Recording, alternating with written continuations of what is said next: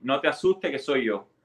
Ah, ah, caramba, es Orlando Luis. Ah, oye, oye, eh, es bueno cambiar de vez en cuando. Te, te ve, te ve un, poqui, un poquito más joven así, pero bueno, te, eh, tu barba suele ser ele, elegante, no como la mía. Oye, hermano, no, brevemente, bueno, brevemente entre comillas. Hay una serie de temas aquí que salen. Eh, quería comentarte mi experiencia con Norteamérica profunda. Eh, aquí los, hasta los estudiantes hablan mucho del punching up up y el punching down. Eh, el humor en Estados Unidos, por ejemplo, prácticamente, aunque hay libertad de expresión, si tú haces un chiste contra alguien que está abajo, o sea, alguien que está en la resistencia, alguien que está tratando de luchar por una causa social, alguien que ha sido desplazado, alguien que ha sido un expatriado, un exiliado, como sería tu caso, entre otras muchas cosas, pues ese humor en Estados Unidos cada vez más está siendo visto como que es insensible. Como en, en términos de tono, claro que Qué cosa más cómica que reírse de las torres gemelas cayéndose, ¿verdad? Qué cosa más cómica. Otro de, del de la manito. Ajá. Sí. Cada vez que tú das para abajo, eso en Estados Unidos, que es lo que están haciendo ahora los, los Pitchy Boys, para ponerlo en contexto, sería punching down. Es como decir, le vamos a darle palo al caballo que está abajo.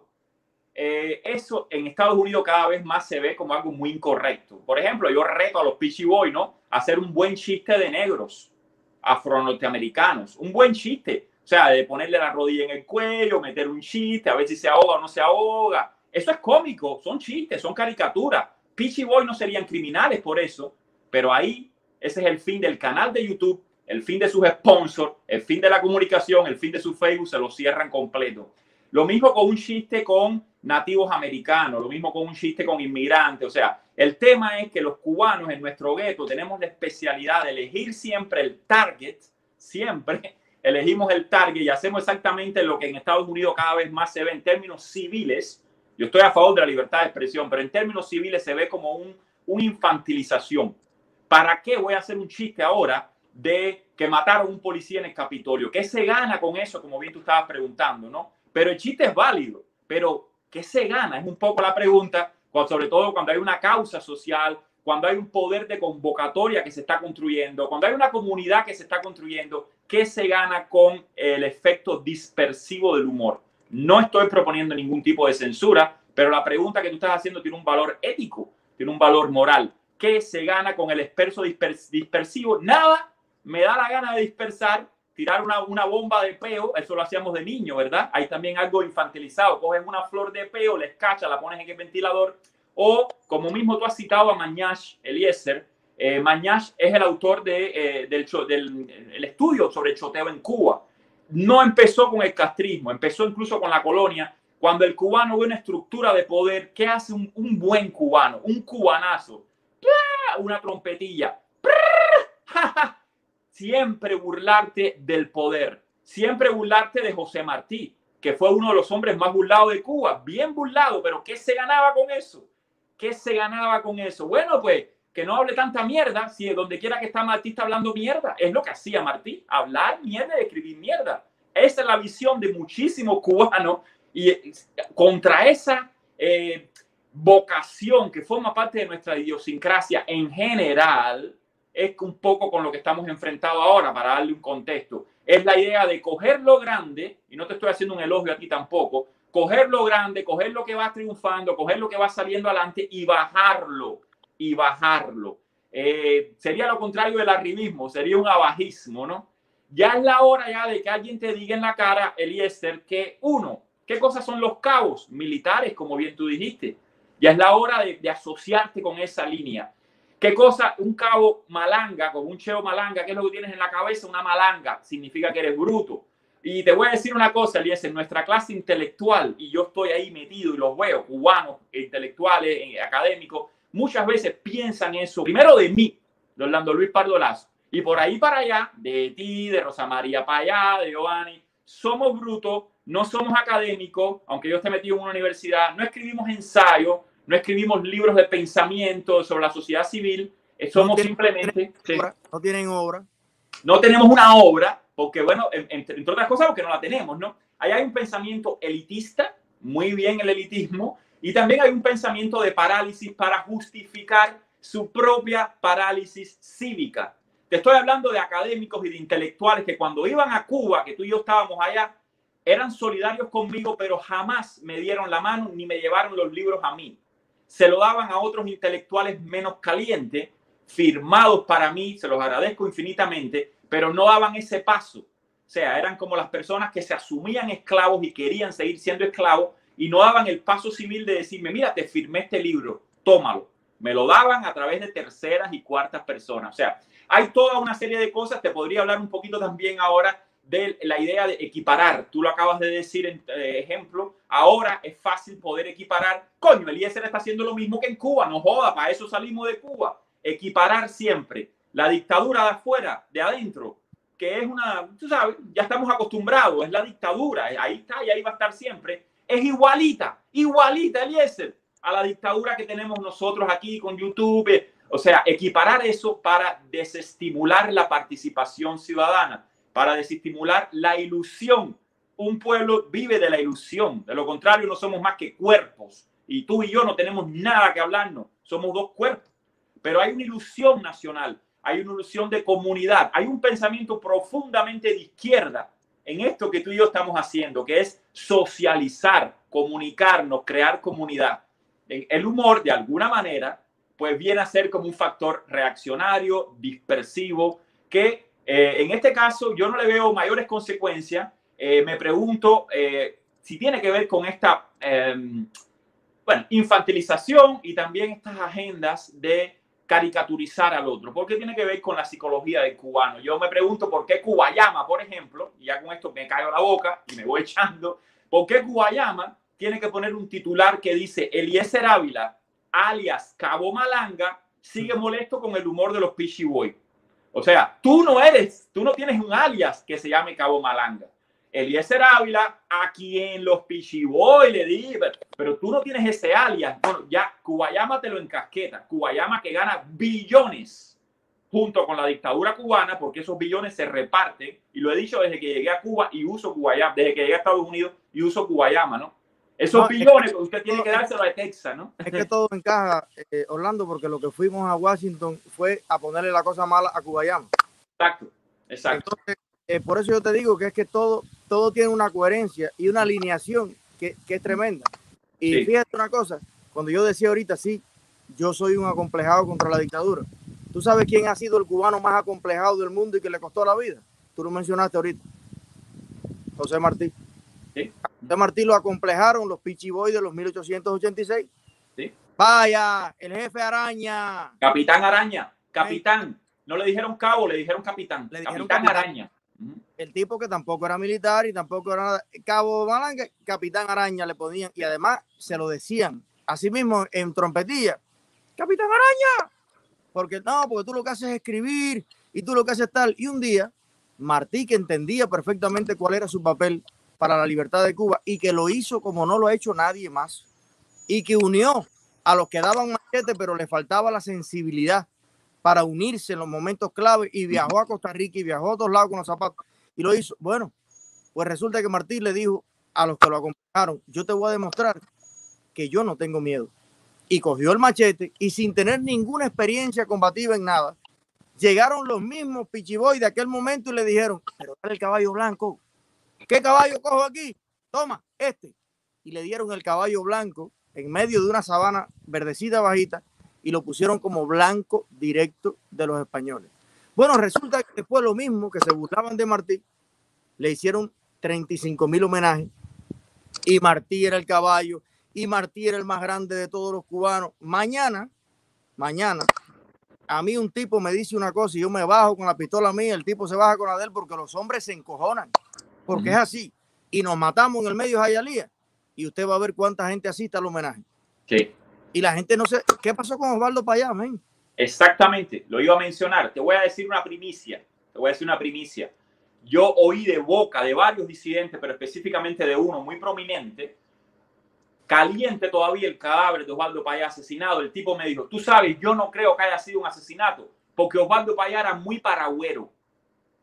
Paragüero primero que todo, bueno, para allá la palabra es sabrosa, hay que reírse. Yo me reí, Paragüerón era malísimo manejando su.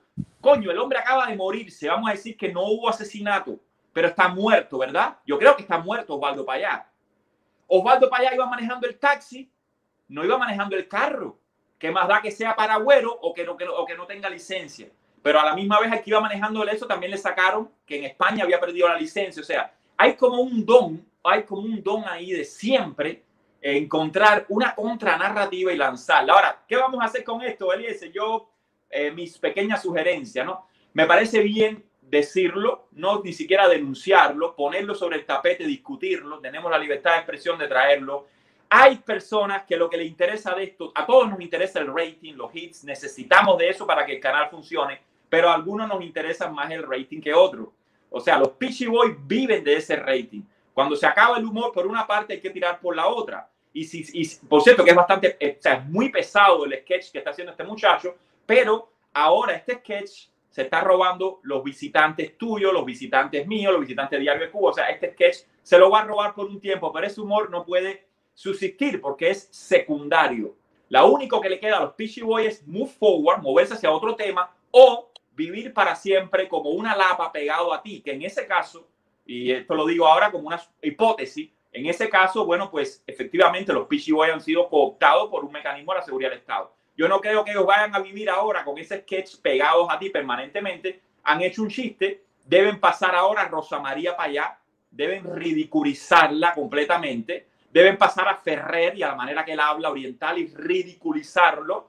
Deben pasar a los negros cubanos, que el gobierno cubano les ha dicho, te hicimos personas, y ridiculizar a los negros. Deben, parecer, deben pasar a los maricones y homosexuales, como se llamen cubanos, y ridiculizarlos por maricones y disidentes deben tener el coraje de hacer eso. No, solo, no solamente a los machorros guajironos se le debe ridiculizar, hay que ridiculizar al maricón cubano, hay que aplicar una homofobia. Serrano es homofóbico, ¿no? Entonces, el falso serrano que sea homofóbico, que sea racista, que sea discriminador, que sea misógino, que sea xenófobo, que sea pedófilo, que se atrevan y que crucen la línea del humor radical que están haciendo a ver cuánto les dura el canal en los Estados Unidos de América. Es muy fácil criticar a una persona que, como tú, pasa por ser blanco y por lo tanto tú estás en el poder, mi hermano. A ti ellos te pueden criticar limpiamente. Además eres macho, peor que peor. Y pues esto no trae mayores consecuencias. Yo, yo lo que reto a Pichi Boy, y con esto cierro, es por favor critiquen a las mujeres, preferiblemente a las lesbianas, critiquen a los homosexuales, critiquen a los trans, burlense de toda la tontería esa, critiquen a las identidades minoritarias, critiquen por supuesto a los negros y critiquen a todos los disidentes que están en Cuba. Vamos a ver a dónde el canal llega mientras ellos sigan punching down y sobre todo, qué risa, quién se ríe con eso, es una carcajada o es una mueca, es una manera de estimular lo más vil del ser humano. Ríete del cojo, pártele de esto, rómpele la otra, sácale el diente, cachivache, mache, mache, o sea, ese humor nos está llevando a alguna parte, bueno, pero es lo que tenemos, lo que vende y ellos necesitan mantener esos 100 mil hits que ya no tienen por dónde cogerlo. Tienen que seguir sacando tetas, tienen que seguir sacando, eh, metiendo a la mujer en un objeto, eh, bien misógino, pues, happy, a mí me encantan las mujeres que ellos muestran, pero tienen que seguir con ese humor y tú ahora de alguna manera eh, caes en ese perfil. Si se mantienen contigo, cosa personal, no te recomiendo tomarlo tan personal y después de haber hecho estos comentarios y esta, esta semana un poco de reflexionar sobre el tema, yo te sugeriría moverte hacia adelante y si ellos quieren seguir con una cola pegado, como una lapa, ahí pegados a eso, pues eh, los resultados lo dirán, ¿no? Lo voy a hacer, Orlando. Eh, yo voy a ver con qué se bajan hoy. A lo mejor eso merece un comentario o no. Sí. Pero, eh, o sea, los temas son, mi objetivo solamente era ponerlo sobre la mesa yo creo que está suficientemente alertado el asunto. Y la semana que viene yo tengo mil millones de temas que tratar. Si el único tema que tienen que tratar soy yo, pues que siguen. Pero termino con algo eh, eh, que, que no sé si lo viste y te lo voy a recomendar. Hay una persona en el mundo que si por algo yo la admiro, Orlando, es por su capacidad de darse al humor. Y se llama Jaime Bailey. Jaime Bailey es, bueno, creo que ha entrevistado a ti también. Es un maestro es un, tipo que yo quisiera ser Jaime Bailey. No conozco a dos personas en el mundo más libres que Jaime Bailey, que, que, cuando nadie lo decía, el tipo se paró en la televisión, inclusive fue candidato presidencial en Perú y cosas así, y el tipo dijo que era abiertamente gay o bisexual y que le daba igual lo que la gente pensara, que él era un hombre libre. Por otro lado, es uno de los más grandes analistas y los más sagaces analistas que se haya conocido. Y el otro día, Jaime Bailey se puso serio, por una vez en la vida. Jaime Bailey se puso serio. ¿Y sabes por qué fue? Porque en el programa de Carlucho hay un humorista que lo imita. Y el humorista que lo imita se extralimitó en algunas cosas y dijo, eh, bueno, la canción se llama Métemela por atrás y que me salga por la boca, dijo el tipo. Y Jaime Bailey hizo una pausa en una carrera entera de humor y dijo, cuidadito con este asunto porque hay mucha gente en el mundo, el gay, hay muchos, muchos gays que se suicidan en el mundo todavía por el tema del bullying. Hay muchas sociedades completas en este mundo que a un gay lo tiran de un edificio, lo amarran por las manos y lo matan. Y la libertad y la democracia que tenemos aquí nosotros no la podemos utilizar para ridiculizar a esas personas que tanto trabajo ha costado que el mundo entienda que son tan seres humanos como tú y como yo. Y no todos los gays son de los que se paran en un lugar y te dicen que me la metan por atrás y me la saquen por la boca porque no lo tienen tremendos principios y tremenda moral.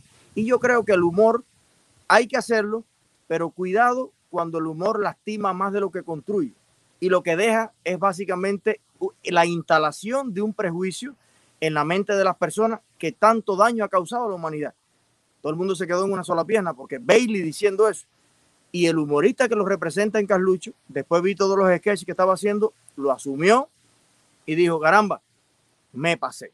Entonces, yo no soy ni el primero ni el último en la historia de la humanidad que haya hecho una, una pequeña alerta eh, sobre algo. Lo hice con las mejores intenciones, porque al final tú dices, ¿qué está defendiendo Eliezer? Lo único que yo estoy defendiendo es el derecho a existir de esa ilusión que tú decías. Si tú crees que no tiene derecho de existir la ilusión de que los cubanos podemos unirnos y defender nuestros derechos, yo te lo respeto. Pero hermano, asume tu responsabilidad. Si matas la ilusión, matas la posibilidad. Estoy seguro de que sin ilusión nadie se mueve y nadie tiene la ilusión de unirse ni al, al, más payaso machoteado ni al cabo malaca. La gente se une a personas creíbles, a personas serias. Y si yo me gano que tú me ridiculices, ridiculízame. Coño, pero si yo no me lo he ganado y si yo lo único que tengo es un costo por toda esta lucha, oye, respétame un poquito y respeta a José Daniel, y respeta a Rosa María, y respeta a Osvaldo Payá, respeta a todo el que ha intentado hacer algo positivo. Mm. Es, el único mensaje. Y si no me quiere respetar, no va a pasar nada. Sigue mi respeto. No va a pasar nada. Yo creo que es importante, es importante para el debate civil que quede claro. La palabra censura aquí no tiene nada que ver. Tú no estás en condiciones de censurar a nadie porque tú no eres un Estado tú no eres un ministerio, tú no eres una policía. O sea, esto no tiene nada que ver con censura. Estamos hablando de, los, de la, ni siquiera de los límites. Estamos hablando de la responsabilidad ética y pública de cada actor público, que la tienes tú, la puedes perder si metes una pata un día, la puedes recuperar si pides perdón un día, la tienen ellos, la pueden perder si meten la pata un día, la pueden recuperar si piden perdón un día. O sea, es, complejo, la tengo yo también. A mí me han tirado por dos o tres cosas que yo he tirado por aquí y por allá o sea, es una manera de actualizar el debate. Yo creo que pudiéramos verlo como algo positivo, actualizar el debate, sembrar estereotipos eh, en este momento. No creo que ayude a nadie, pero sí te voy a decir una cosa. En el momento que desnuden, por ejemplo, que logren desmembrar algo que está cogiendo energía, después viene el trabajo sucio de la seguridad del Estado y ahí hay una irresponsabilidad criminal. ¿eh? O sea, en el momento que Eliezer Ávila tenga que, como bien tú dijiste, asumir otro trabajo donde vas a ganar más dinero, etcétera, etcétera, no te pienses, Eliezer, no te pienses, Orlando Luis, no te pienses, Rosa María, que ustedes van a ser nunca invisibles al Estado cubano. Ustedes están ya marcados. El archivo de la seguridad del Estado no se va a cerrar nunca, nunca, ni en democracia. Hay que, hay que, hay que quemarlo, vaya, ¿no? Y en el momento que Eliezer asume un trabajo, porque el canal se chivó, porque se chivó esto, porque se acabaron los seguidores, porque Pichiboy ganó, esa, esa, esa tontería, esa hipótesis, pues ahora entonces vendrá el trabajo ya no de los Pichiboy, sino de los sicarios de la seguridad del Estado porque ellos no van a permitir que personas como tú y como yo eh, tengan una vida exitosa fuera, eh, anónima, es lo que quiero decir, anónima. En el momento que nosotros de alguna manera perdamos nuestra visibilidad, los seguidores que nos siguen, que nos apoyan, que nos ayudan, que nos dan visibilidad, que nos protegen, y tú lo has dicho, nos protegen dentro de Cuba y nos protegen fuera de Cuba, entonces la vulnerabilidad del actor social la vulnerabilidad del, del futuro líder tal vez o del presente líder, pues es mayor. Y vendrán entonces los sicarios de la seguridad del Estado a terminar su trabajo de otra manera. Osvaldo Payá le pasó eso en muchos sentidos. Osvaldo Payá perdió lo que lo protegía, los, estaban presos todos sus seguidores, después todos sus seguidores se fueron al exilio en el 2010, cada vez más otros fenómenos tenían más visibilidad y el hombre fue quedando más a la sombra, un poco más obsoleto, sí, fue un fundador, pero ahí cuando ya no tenía esa máxima visibilidad que lo podría proteger, vino el sicario y un solo día, una sola hora necesitó un solo sicario para terminar la historia de, Osvaldo Payá. En ese riesgo, los Peachy Boys también deberían hacer chistes sobre ese riesgo. Vamos a hacer un chiste de Serrano preparando al asesino, que es el, tal vez el mismo asesino que mató a Osvaldo Payá, que hagan ese chiste. Que el mismo asesino que mató a Osvaldo Payá, que ahora está un poco mayor, viene para matarte a ti. Es muy cómico. Y vamos a hacer el chiste sobre eso, a ver quién se ríe sobre la posibilidad de una amenaza de muerte a ti. O sea, vamos a llevar el humor a sus últimas consecuencias y no reducirlo a rebajar la legitimidad de los actores sociales que estamos simplemente emitiendo un mensaje y tratando de construir consenso y comunidad para un posible eh, cambio de sistema en Cuba. Esas son mis ideas, ¿no? Me parece que es, una, es un patinazo de los Pitchy Boys, yo lo dejaría por ahí. Están muy simpáticos, se quieren hacer los guerreros y se quieren hacer ahora los de la pelea contigo. Me parece un patinazo en términos civiles. Gracias, Orlando. Un abrazo grande y, y para adelante. Nos vemos en la lucha.